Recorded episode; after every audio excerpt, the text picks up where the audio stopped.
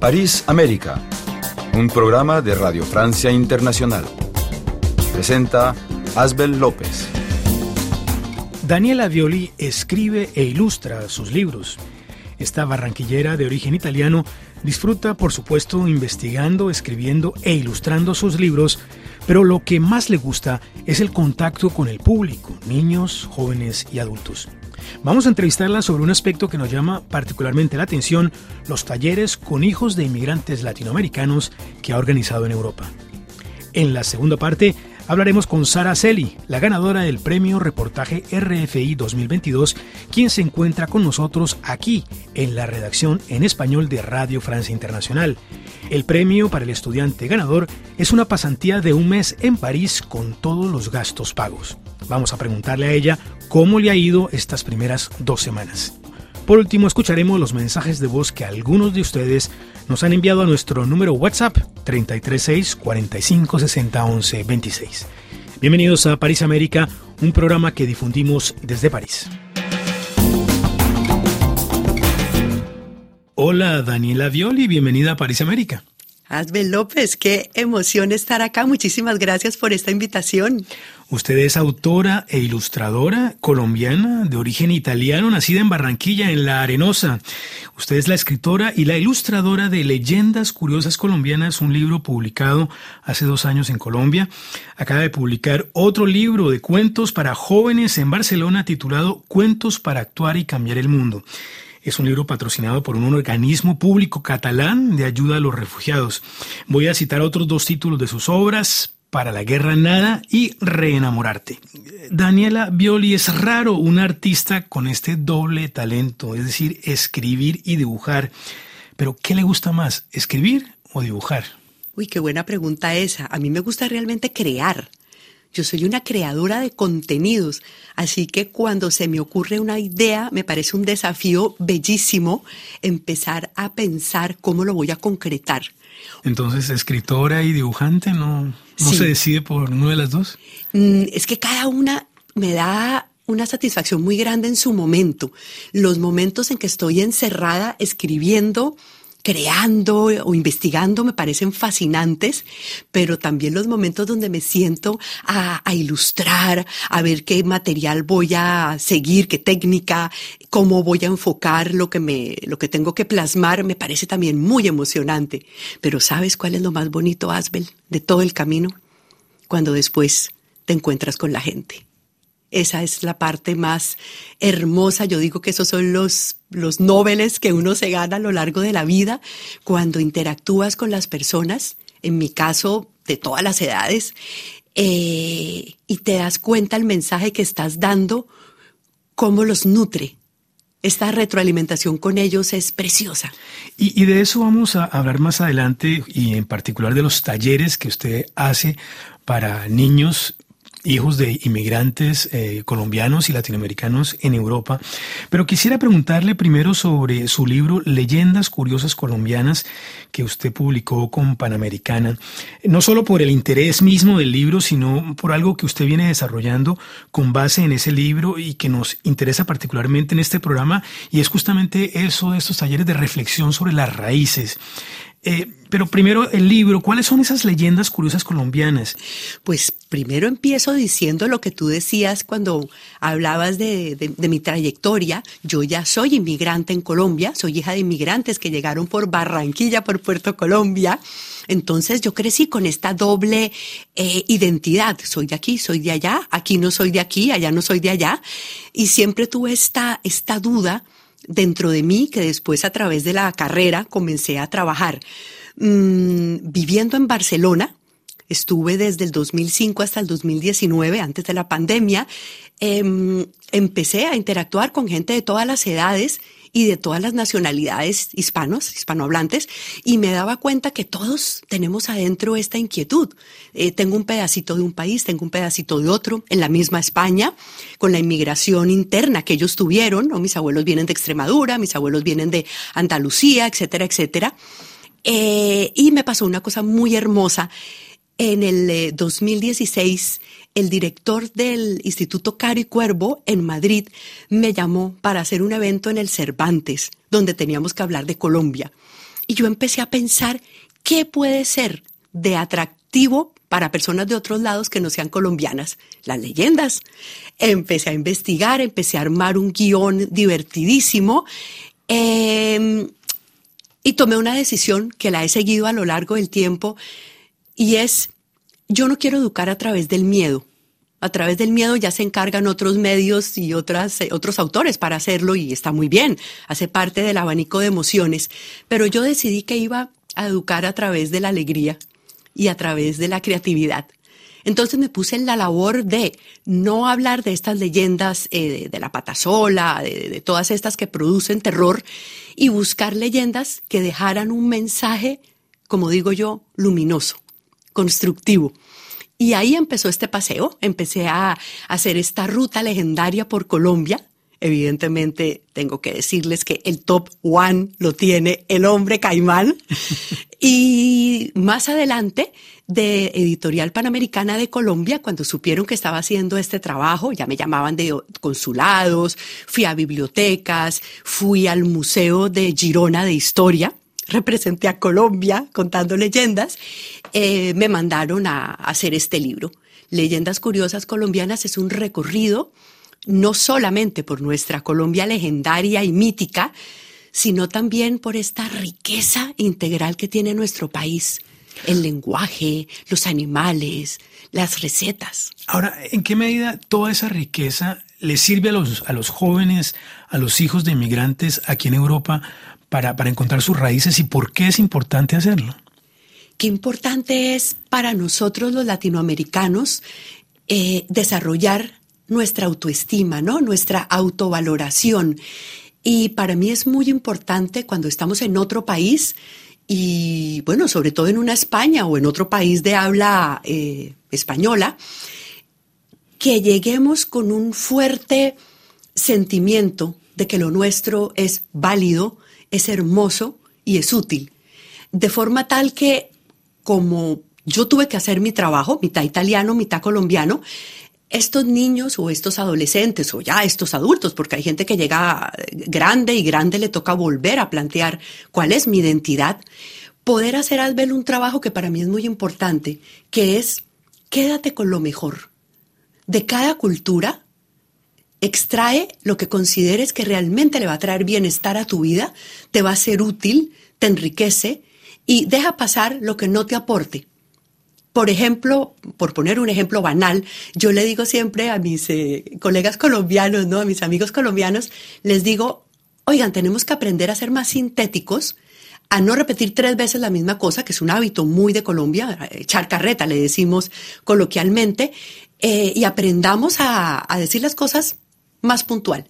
Pero, por ejemplo, a mis amigos españoles, después de mis 16 años y sigo contando, de vida ya les digo, miren, ser honestos es precioso, pero no sirve de nada ser honesto si uno no es empático. A veces cuando uno dice cosas sin tener en consideración las emociones del prójimo, puede producirle un dolor, puede ofenderlo o puede inhibirlo, cohibirlo. Entonces es muy bello adaptarse, es muy bello enseñarle a los niños a hablar los dos idiomas, pero, pero también es muy bello a que nosotros acá contemos de dónde venimos y lo hagamos realmente con mucho orgullo. Están escuchando París América, estamos entrevistando a la autora e ilustradora Daniela Violi de Barranquilla.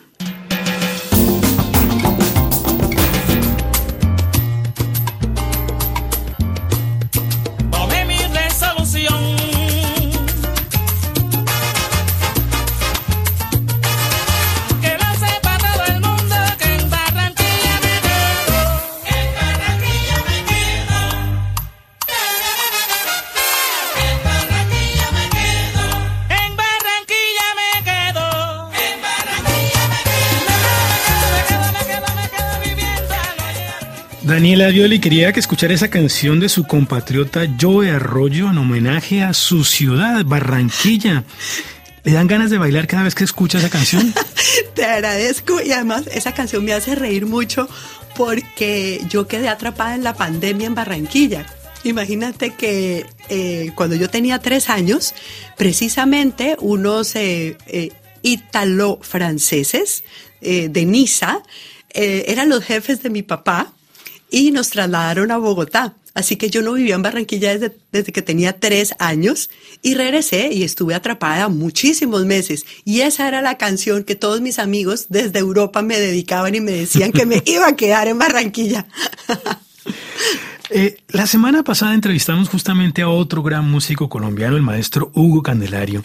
Y pensé en él esta semana porque en la canción que difundimos, la canción de Candelario, Te vengo a cantar, él escribe estos versos.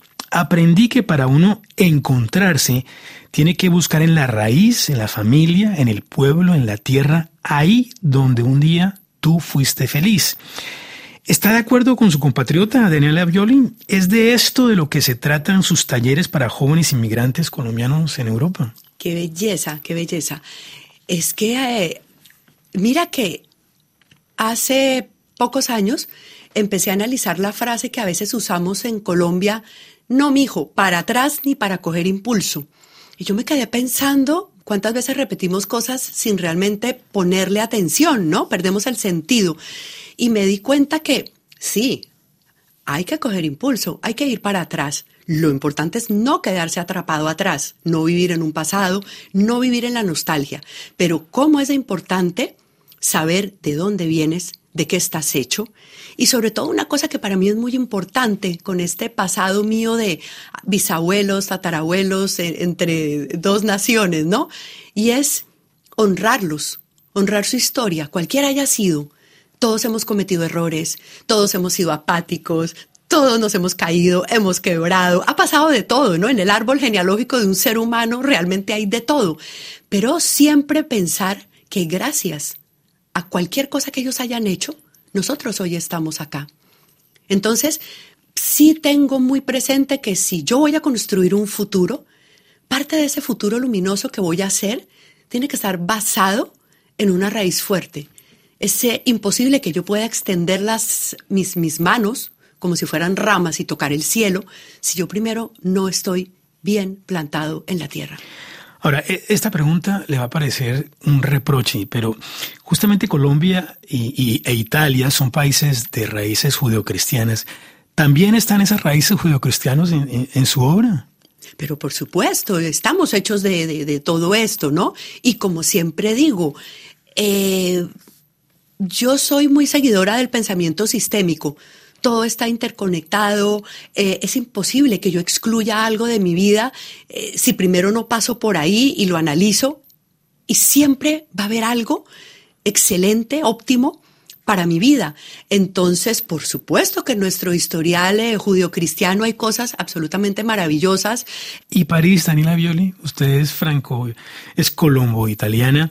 ¿Cómo se siente en París? A mí me parece que París es la ciudad para caminar y escribir, que son dos actividades que usted hace. Exactamente, París para, para mí es un sueño hecho realidad. Tengo una cantidad de gente que adoro, que me inspira, pero mira qué suerte la mía en los últimos tiempos. He tenido la oportunidad de venir muchas veces a escribir aquí. He escrito mis proyectos editoriales y a las 5 o 6 de la tarde me pongo mis tenis blancos de Ben Simón y salgo a caminar París y a seguirme inspirando. Y le voy a decir algo, los tenis blancos es algo que está de moda después de la pandemia. Es increíble. Todas las mujeres de París tienen ahora tenis blancos. Yo empecé antes. Yo en mi pandemia salgo con las fotos de mis tenis blancos. Justamente sobre la creatividad, usted ha estudiado mucho, ha experimentado mucho lo que es la creatividad. ¿Cuál sería el consejo para los jóvenes que están, mm, que desean, por ejemplo, seguir su, su ejemplo?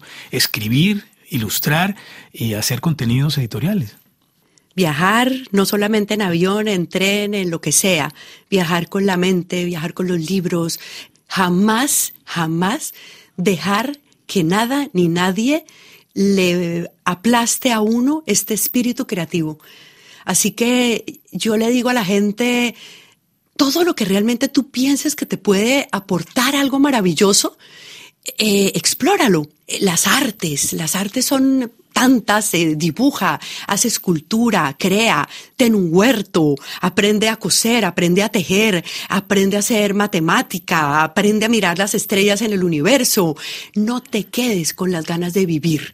cuando un preadolescente y un adolescente están en este proceso tan complejo de generar su identidad, que es ayudarlos a no imitar en ese momento de la vida precisamente, antes por supuesto también, pero en ese proceso es que uno primero tiene que dar ejemplo y segundo tiene que inducirlos a conéctate con tu autenticidad.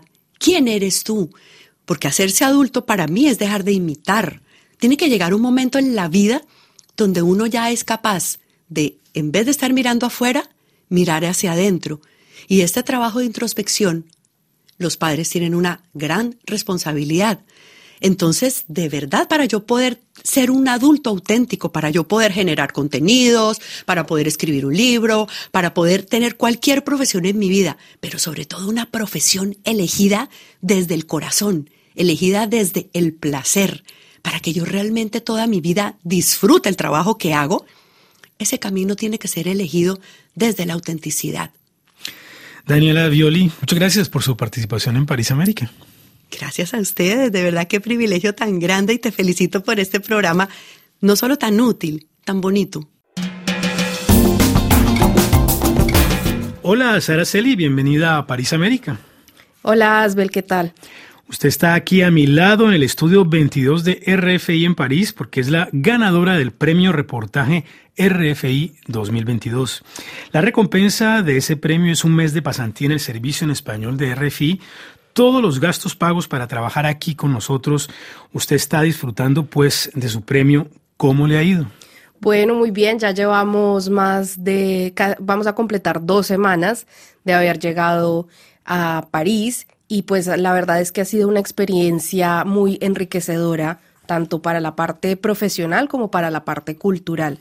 He ido ya a bastantes museos, he patoneado mucho por París y bueno, también he tenido la oportunidad de estar aquí en la redacción, como usted menciona, en la parte de español de RFI. Eh, aprendiendo de unos grandes periodistas y verlos trabajar en ese trajín diario del noticiero. Sara, cuéntenos del edificio de RFI, porque es bastante particular. Aquí hay redacciones de en muchos idiomas. Eh, ¿Cómo le ha parecido?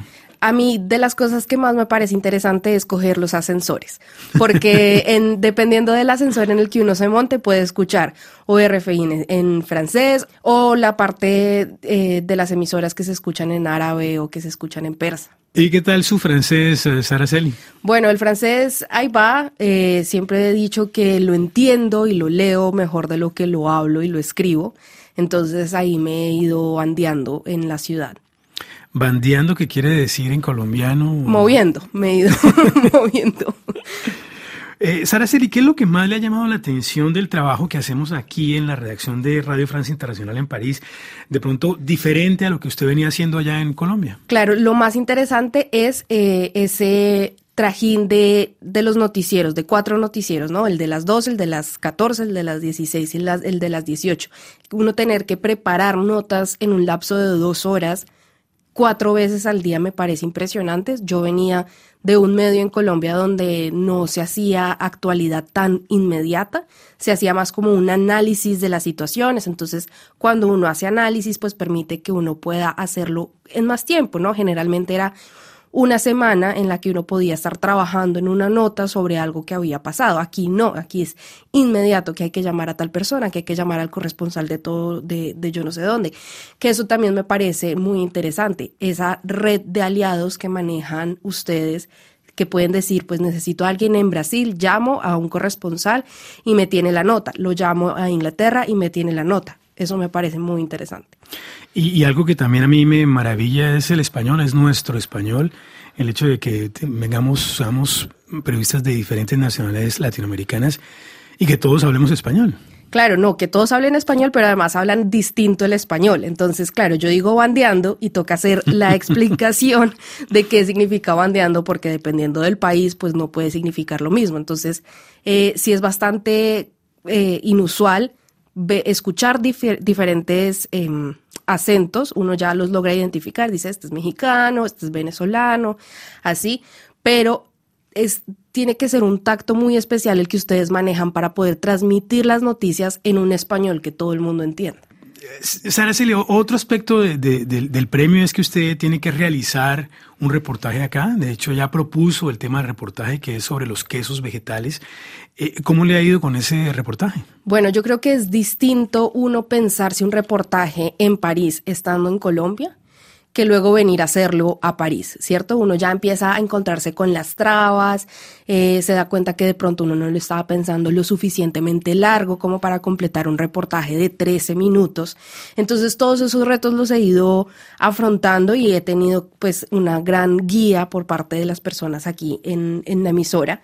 Entonces, claro, empezó siendo con esta historia de este almacén de una venezolana que empezó a hacer quesos veganos, que es la primera fábrica eh, de quesos de, leche vegetal en, en, Francia. Pero claro, se ha ido ampliando un poquito más, entonces ya tengo una entrevista también con una mexicana que lo que ella quiere hacer en París es rescatar estos saberes ancestrales y estos saberes tradicionales de México, pero en París. Eso también me parece muy interesante y yo creo que el concepto que que recoge, que cobija esas dos historias es el de soberanía alimentaria, que es el de poder que todos los pueblos tengan la capacidad de acceder a alimentos que sean eh, socialmente justos, que sean ecológicos, que sean nutritivos precisamente, claro.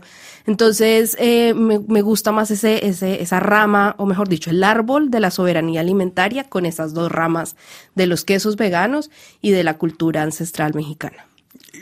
Creo, tengo entendido que también va a evocar el caso de los insectos, que será otro otro elemento de alimentación dentro de unos años. Claro, los chapulines se consumen mucho en México, que son como unos grillitos chiquitos, y precisamente esta señora mexicana eh, los maneja en su cocina, entonces ahí los vamos a, abordar, que claro, son muy importantes porque pues tienen mucha fibra, o sea, mucha proteína, perdón, los insectos, y eh, incluso la FAO recomienda pues o proyecta que en el futuro los insectos sean una gran fuente de alimentación de nosotros, que deberíamos empezar a hacer esa trayectoria para acostumbrarnos a comer insectos, que pues puede que para muchos no sea lo más lo más sencillo. Los colombianos tenemos las hormigas culonas. Bueno, sí, pero yo creo que de ahí a comerse una larva, por ejemplo, pues es que se comen en, en la Amazonía eh, tanto en la Amazonía colombiana como en la boliviana, por ejemplo, pues ya creo que es un, brinco que uno tiene que dar. Un triple salto mortal. Eh, Saraceli, por último, ¿cómo le ha parecido París? Hermosa. me gustan mucho los edificios. Hay un edificio cerca a mi casa en Bogotá que a mí me gusta mucho, es rosado y tiene el techo azul. Y yo siempre paso por ahí, a mí me encanta y yo lo veo. Todos los edificios de París son así. Todos. Entonces me, me gusta mucho eso y eh, una anécdota es que me demoré mucho en llegar a la Torre Eiffel, o sea, llevo bastantes días y pasado casi una semana desde que llegué hasta que vi la Torre Eiffel. Fui eh, a un museo cerca, diría, y yo estaba pasando ahí por la Plaza de la Concordia y yo veía mucha gente tomando fotos. Pero no le estaban tomando fotos a la plaza, sino que estaban apuntando la cámara a otra parte. Y yo, pues, ¿pero por qué? O sea, no, como que no están alineados. Claro, cuando volteo a ver hacia donde estaban apuntando las cámaras, claro, ahí estaba imponente y majestuosa la Torre Eiffel, increíble, y creo que ahí fue el momento en el que me entró como esa sensación de me gané el premio, estoy en París, estoy haciendo lo que me gusta, que es la radio y el periodismo, y, y nada, fue como el mejor momento para mí. Bueno, pues espero que muchos estudiantes de periodismo en América Latina la estén escuchando para que se entusiasmen y también concursen en el premio reportaje RFI 2023. Muchas gracias, Araceli. Asbel, muchas gracias a ti. Estamos en internet rfimundo.com. Envíenos un mensaje de voz al WhatsApp de RFI 33 645 60 11 26 un gran susto nos llevamos eh, los seguidores de Cristina Fernández de Kirchner. La verdad que si el arma se hubiera disparado correctamente, hoy por hoy estaríamos en un estallido social.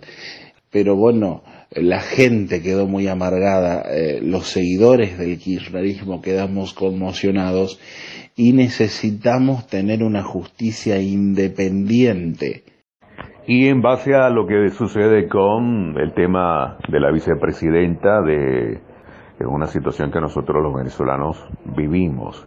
Ya tenemos el cuero duro en cuanto a lo que pasó hace unos 23 años aproximadamente cuando el ya desaparecido presidente Hugo Chávez estuvo en el gobierno. Para nosotros, que estamos muy atentos, sabemos hacia dónde va todo esto, lamentablemente. Saludos, París América, Douglas Linares por acá de vuelta. Chao. Opino que el presidente panameño le falta más comunicación con el pueblo. Muy pocas veces ha hablado solamente cuando hay momentos de tensión o crisis y debería hablar todos los días los comunicados que hace los miembros de su gabinete para que se haga más presente la voz de él. Por otro lado, pienso que se han dejado pasar muchas cosas, eh, por ejemplo, actos de corrupción y los responsables no han sido castigados ejemplarmente.